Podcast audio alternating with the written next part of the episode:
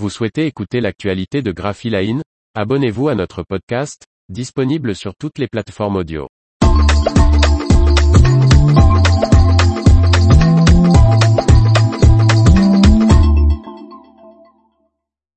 Le mois de la fierté célébré par un covering sur une des rames du tramway lyonnais.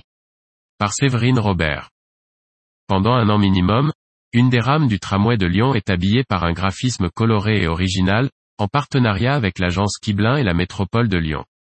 Le Citral est l'autorité organisatrice des transports en commun lyonnais. Afin de donner suite à une volonté de rendre la culture accessible à tous, et d'animer le réseau TCL, Transport en commun lyonnais, pour le rendre plus attractif, l'organisme a souhaité cette fois rendre hommage au mois des fiertés.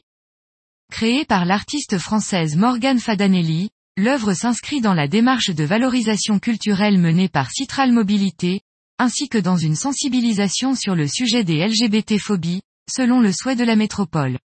Circulant actuellement, la rame des fiertés, a été inaugurée le 15 juin, en présence de l'artiste, de Bruno Bernard, président de la métropole de Lyon et du Citral, de Jean Tourette, co-dirigeant de l'agence Kiblin et de Michel Picard, vice-présidente de la métropole de Lyon en charge de l'égalité femmes-hommes et de la lutte contre les discriminations.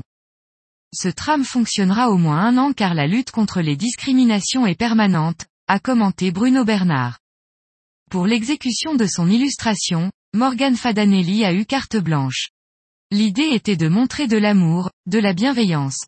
On peut voir des fleurs, des colombes tenant un cœur au-dessus de la ville. Je me suis dit que ce serait intéressant de voir une représentation même succincte de Lyon, confie Morgan Fadanelli.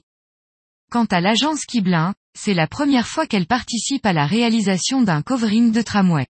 Nous avons pensé à Morgan Fadanelli, qui est une illustratrice lyonnaise talentueuse. Son style, fait de lignes claires et de couleurs douces, nous a tout de suite semblé idéal pour porter ce projet et transmettre les valeurs positives, inclusives et philanthropiques auxquelles voulait sensibiliser la métropole, explique Jean Tourette.